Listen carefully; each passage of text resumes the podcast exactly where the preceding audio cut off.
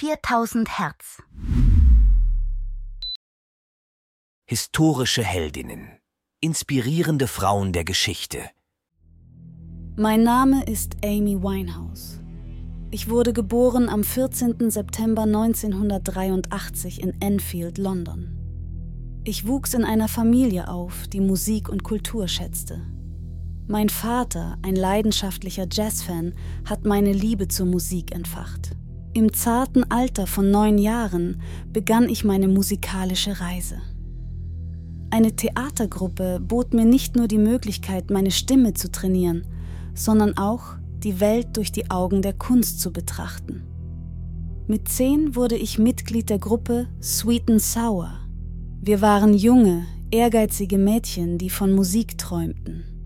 Mein Durchbruch kam im Jahr 2003 mit dem Album Frank, benannt nach einer meiner größten Inspirationen, Frank Sinatra.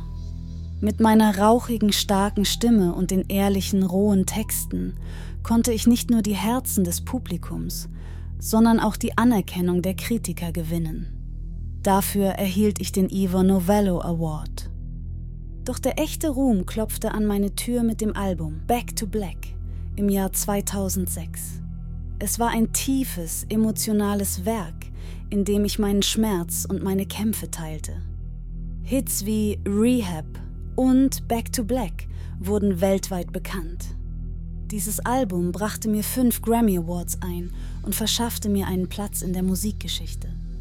Doch trotz meines beruflichen Erfolges kämpfte ich persönlich mit Dämonen. Meine toxischen Liebesbeziehungen sowie Drogen und Alkohol wurden zu einer Last, die mein Talent und mein Leben überschattete. Ich stand oft im Fokus der Medien, nicht wegen meiner Musik, sondern wegen meines turbulenten Lebensstils. In meiner Musik fand ich Trost und Ausdruck, in den Texten konnte ich meine Ängste und Hoffnungen mit der Welt teilen. Meine Lieder sind ein Spiegel meiner Seele, die gleichzeitig stark und zerbrechlich, dunkel und leuchtend, traurig und hoffnungsvoll ist. Ich war nicht perfekt, aber ich war echt. Mein Name ist Amy Winehouse. Ich bin gestorben am 23. Juli 2011 in meinem Haus in Camden, London. Meine Todesursache war eine Alkoholvergiftung.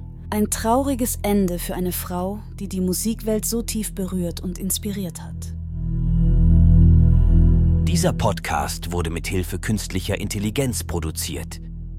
Alle Fakten wurden von einem Menschen geprüft und gegebenenfalls korrigiert. 4000 Hertz 2023